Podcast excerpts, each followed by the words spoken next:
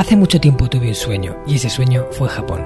Me llamo Marcos Cartagena y quiero darte la bienvenida al Hanasaki Podcast, un lugar donde te hablaré de las enseñanzas más valiosas que he aprendido de la cultura japonesa, mis propias reflexiones sobre la vida y una sección de entrevistas que he titulado Personas con Ikigai, en la que traeré a hombres y mujeres que han encontrado su propósito vital y trabajan cada día para hacerlo realidad. Espero de corazón que disfrutes de los minutos que están por llegar y por último un breve mensaje en japonés que deseo algún día seas capaz de descifrar. Hanami Saite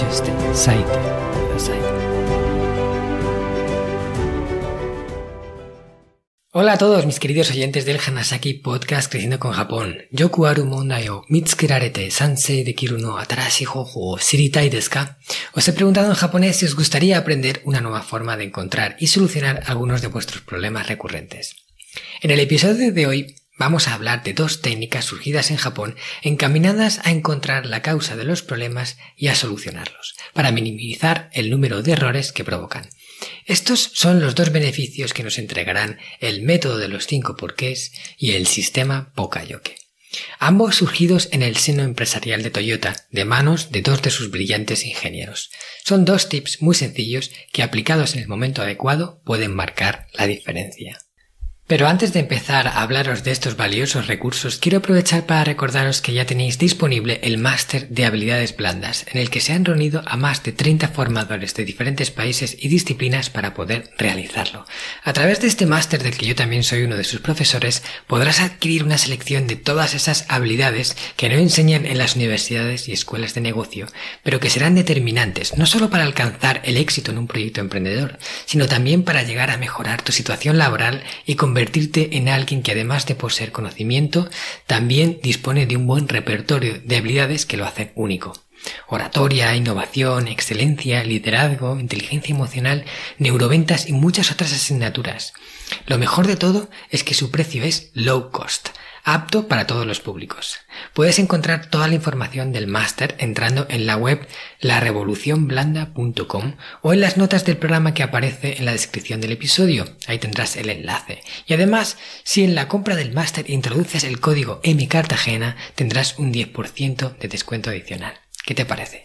Te invito a que le eches un vistazo y veas con más detalle en qué consiste. Ahora ya sí, vamos con el episodio. La primera de las dos técnicas de las que os quiero hablar es la que se titula Poka Yoke. Literalmente significa a prueba de errores. Esta es una técnica que surgió en el seno de la empresa Toyota de mano de Shigeo Shingo. Es un ingeniero mecánico japonés que se distinguió por ser uno de los líderes en prácticas de manufactura en el sistema de control de producción de Toyota. El sistema Pokayoke se basa en intentar reducir a cero el número de errores que habitualmente se consideraban como imposibles de solucionar.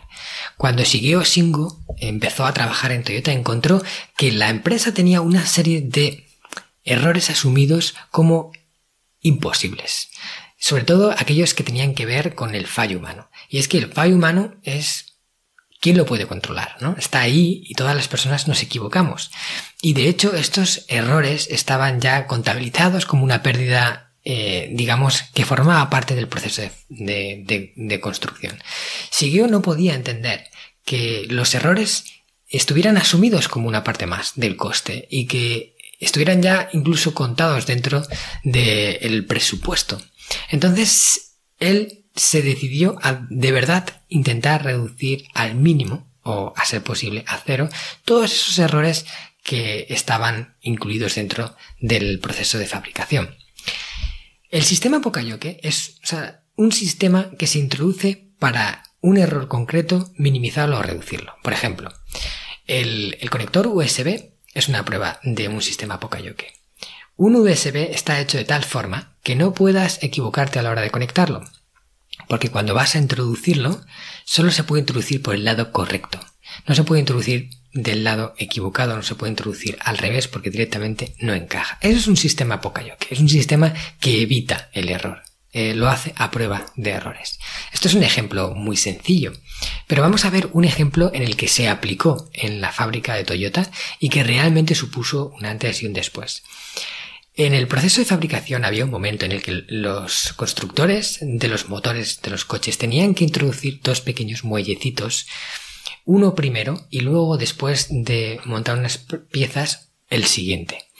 Lo que pasaba es que los operarios se equivocaban de vez en cuando y se les olvidaba introducir uno de los muellecitos. Sin este muelle, el motor empezaba a tener un desgaste excesivo y llegaba a un punto en el que se rompía y esto provocaba un coste ya no solo por eh, el momento en el que ese desgaste que se va produciendo sino luego tener que reparar piezas mayores por culpa de ese pequeño muellecito que no se puso.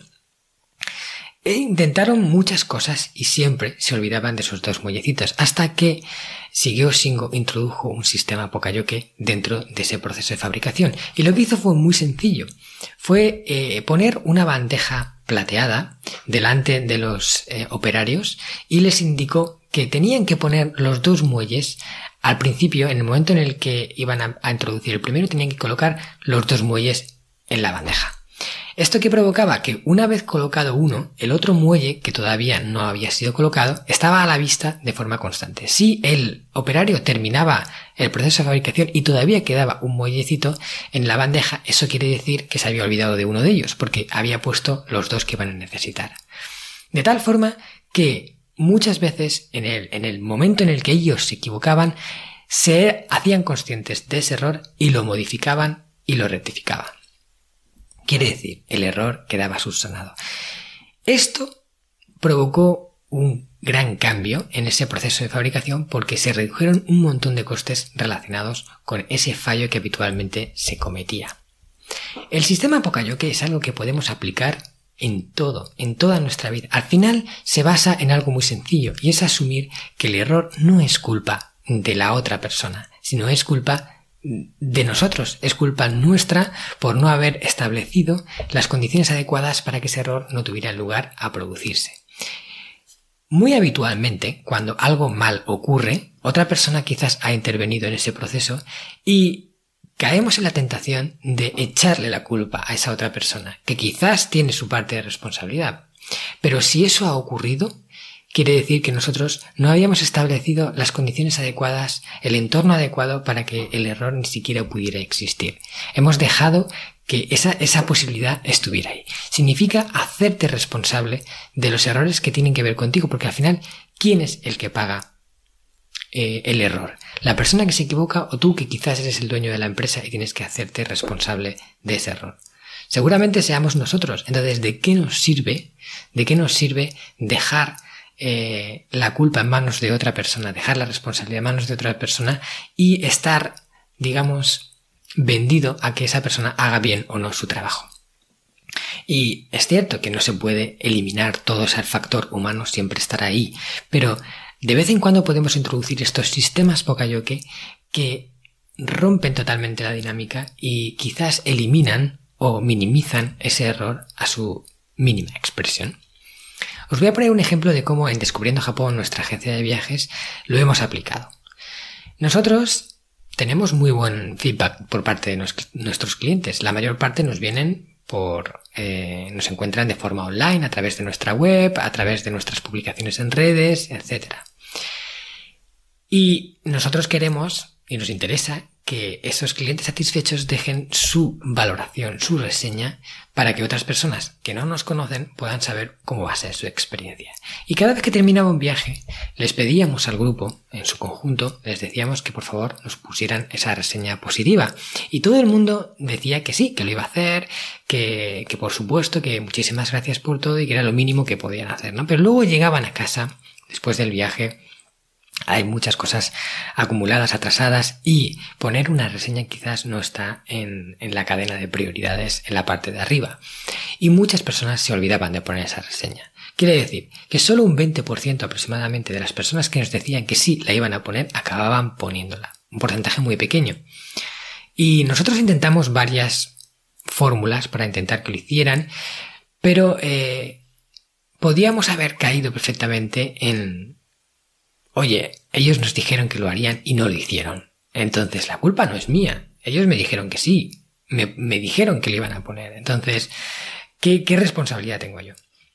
Eso lo podíamos haber hecho. Y seguramente hay muchas personas que se quedan ahí, en ese punto, en ese momento en el que, eh, oye, la culpa no es mía, yo hice lo que pude y no se, y no se hace. Así que, ¿qué, ¿qué puedo hacer? No? No puedo hacer nada.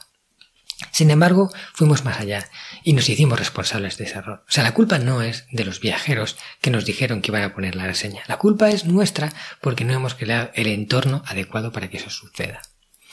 Y empezamos a aplicar cambios. Después de varios cambios, llegamos a un punto en el cual el 80%, o sea, no el 20, sino el 80% de las personas nos ponían esa reseña positiva de la gente que nos había dicho que lo iba a hacer. ¿Y cómo logramos ese cambio? Bueno, ya os he dicho que hay varias, varias un proceso, pero el, punto final que dio la guinda fue que yo al final del viaje llamaba a cada uno de los viajeros y les pedía eh, que me comentaran qué tal había sido su viaje, les hablaba un rato con ellos, eh, me daban un feedback directo, aparte de la encuesta que nosotros le podíamos pasar, y una vez hayamos terminado una conversación de cinco minutos, tampoco hacía falta estar allí media hora hablando, y yo veía que estaban muy contentos con el viaje, les decía, oye, por favor, ¿te puedo pedir algo? Eh, para nosotros, que somos una agencia que trabaja principalmente online, es fundamental que los clientes nos pongan una reseña, porque de esta forma las otras personas pueden saber cómo va a ser su viaje. Entonces, ¿puedes ponernos una reseña? Y se lo pedía personalmente. O sea, nos dimos cuenta de que la gente decía que sí eh, en grupo, ¿no? Decía sí, lo pondré, pero luego esa responsabilidad de grupo se quedaba diluida y nadie se había comprometido de forma individual a ponerla. Sin embargo, de esta forma, uno a uno, yo les pedía el favor, ellos me decían que sí lo harían y la gente se sentía mucho más comprometida con eso que con el anterior compromiso en un viaje cuando ya terminaban que les piden que les pongan la reseña. Esto nos llevó a, tener un porcentaje de reseñas mucho mayor y nos ha llevado a tener más de 100 reseñas en Google de 5 estrellas, tenemos una media de 4,9 y aún siguen poniéndonos las reseñas porque utilizamos este método.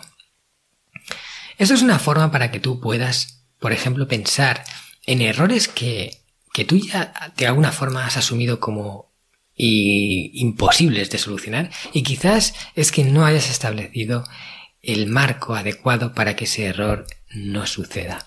Entonces, asumamos la responsabilidad de ellos y vayamos probando diferentes fórmulas, diferentes cambios que nos lleven a solventarlo. Lo ideal es eh, probar algo nuevo, eh, ver cuál es la respuesta, analizarlo y probar otro cambio. O sea, es un proceso muy sencillo en el cual se prueba, se testea, se valora si ha sido satisfactorio o no. En el caso de que ha sido satisfactorio, pues se aplica un cambio quizás enfocado en esa misma línea o se aplica un cambio totalmente diferente.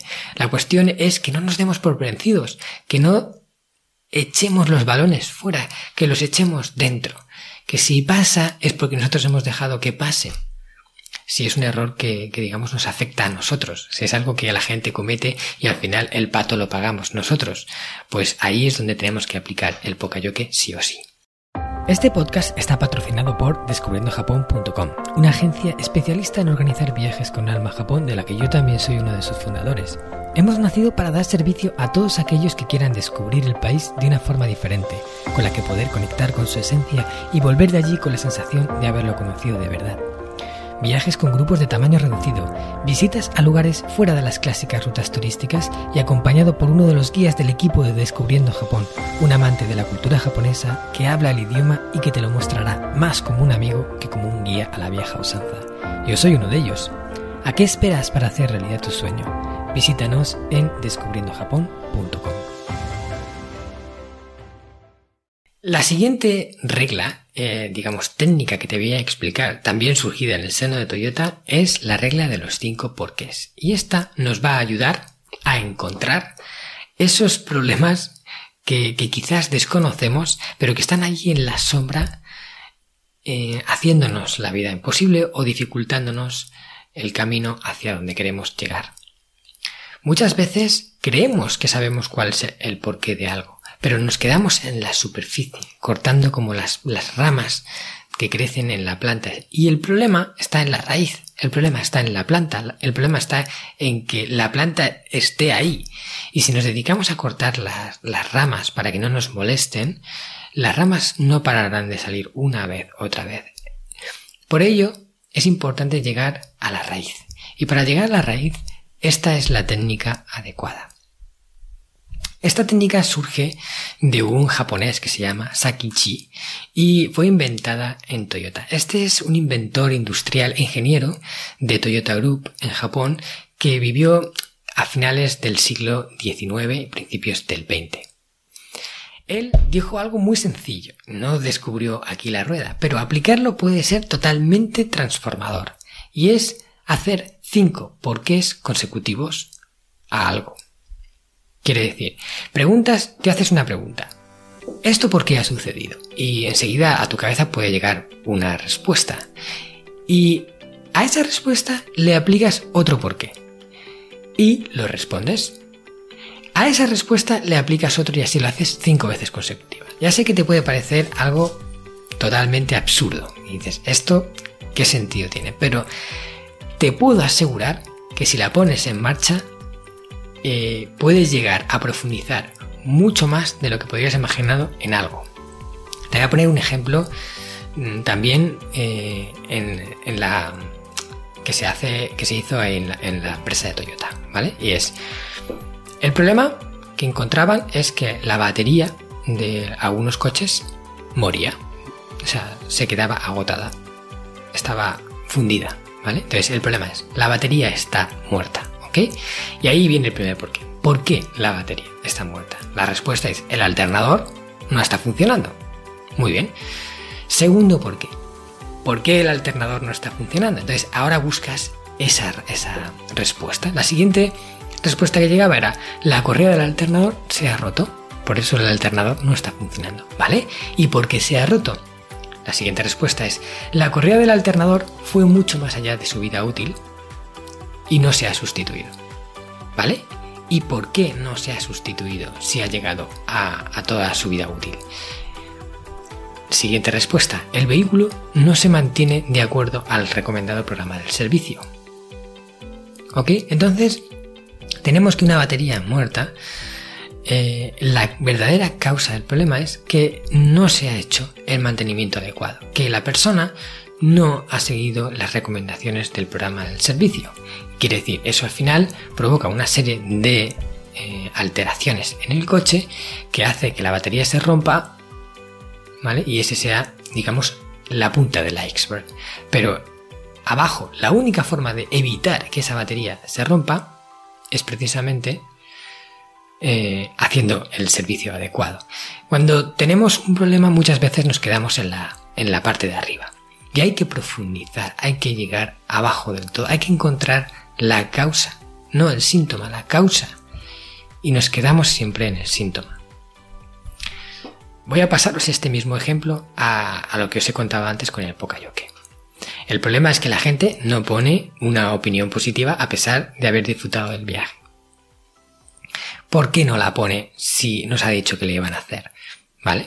Porque no tienen tiempo. Quizás esa es una respuesta, no tienen tiempo.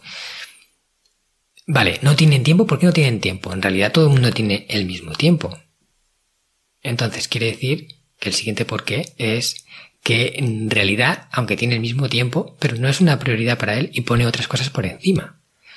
¿Vale? ¿Y por qué no es una prioridad para esa persona? Pues seguramente porque no ha adquirido el nivel de compromiso necesario para que así sea. O sea, no se ha sentido suficientemente comprometido con eso como para establecerlo como prioridad. ¿Y por qué no ha sido así? Pues posiblemente porque no se le ha pedido de la forma correcta. Hicimos una petición al grupo en su conjunto y no de forma individual. Y el compromiso quedó diluido en la responsabilidad grupal, no del individuo. Que esto es un poco lo que os he comentado antes. De tal forma que al final no se hacía, o se hacía mucho menos. Cambiando esto, entendiendo la causa del programa, del problema, es mucho más fácil solucionarlo. Pues aquí tenéis dos herramientas, dos herramientas extraídas del pilar Kaizen, que es el pilar del sistema Hanasaki que habla sobre cómo eh, mantenernos en mejora constante, ¿no? Cómo estar siempre evolucionando. Y estas dos técnicas nos ayudan a esa evolución, porque primero, solucionar los problemas recurrentes y encontrarlos es, o sea, en primer lugar, encontrarlos. Vamos por orden. Y en segundo lugar, solucionarlos para que no vuelvan a ocurrir. O sea, no importa que estén ahí, pero si no están, mejor, ¿cierto? Conseguiremos más rápido y mejores resultados en cualquier cosa que nos propongamos. Y lo único que tenemos que hacer es adquirir la mentalidad de estas dos fórmulas, ¿no? Llegar a la causa de los problemas y luego entender que la solución está en nuestra mano independientemente de cuáles sean las circunstancias. Y que seguramente haya algo que podamos hacer que lo solucione. Bueno, hasta aquí hemos llegado en el episodio de hoy. Espero que te haya gustado. Muchísimas gracias por estar ahí al otro lado escuchándome y prestándome ese valioso tiempo que sé que es escaso. Hay muchos podcasts por escuchar y sin embargo tienes el mío en tu lista de reproducción y eso para mí es un verdadero honor y te lo agradezco. Me gustaría que compartieras, como siempre, para que difundamos un poquito todo el conocimiento, a una persona eh, que sea la típica persona ¿no? resolutiva y con buenas capacidades de solucionar problemas, está, que, que siempre está, digamos, pensando en cómo puede solventar algo que no sale como le gustaría. ¿no? Quiero que se lo compartas porque seguro que este episodio le va a resonar o le va a potenciar o le va a dar alguna nueva idea. Mándaselo por WhatsApp, por email, por Facebook, eh, como tú quieras, pero envíaselo, no te cuesta nada, solo es una persona. También si te ha gustado la temática de este episodio en el que hemos hablado del pilar Kaizen del sistema Hanasaki, te invito a que escuches el episodio 29 que, en el que hablamos de cómo adquirir nuevas habilidades puede ser determinante para nosotros, la importancia de perseguir el conocimiento y de vivir nuevas experiencias. Todo también enfocado en alcanzar nuestra mejor versión y superarnos a nosotros mismos. También te informo de que el miércoles de la semana que viene saldrá un episodio de la sección de entrevistas de personas con Ikigai con Lucía Terol, fundadora del blog Sencillez Plena y autora del libro Esencia Minimalista. Una persona maravillosa que tiene más un tono de voz que da gusto escuchar y nos hablará de cómo el minimalismo puede ayudarnos a construir una vida mejor. Ahora ya sí, me despido. Itsumoto ori chanto kite kurete. Arigato gozaimasu. Sayonara. ¿Qué tal? ¿Te ha gustado el contenido de hoy? Si es así, te estaría súper agradecido si pudieras ponerme una reseña positiva en Apple Podcasts, Evox o la plataforma que utilices de forma habitual. Esto me va a ayudar a hacer llegar a más personas un contenido que realmente creo que es valioso. También te recuerdo que todos los oyentes del podcast tenéis la posibilidad de descargar de forma gratuita el primer capítulo del libro, del cual soy autor, El Sistema Hanasaki, los nueve pilares de Japón para una vida centenaria con sentido, y además un pequeño ebook complementario que he escrito y titulado Los 27 superalimentos de la dieta japonesa, donde hablo de aquellos alimentos que según se cree ayuda a los japoneses más longevos a vivir hasta los 100 años. Puedes descargar estos dos obsequios en marcoscartagena.com barra regalo. Nos vemos en el próximo podcast y como dirían en japonés, mata kondo, soremade o genki.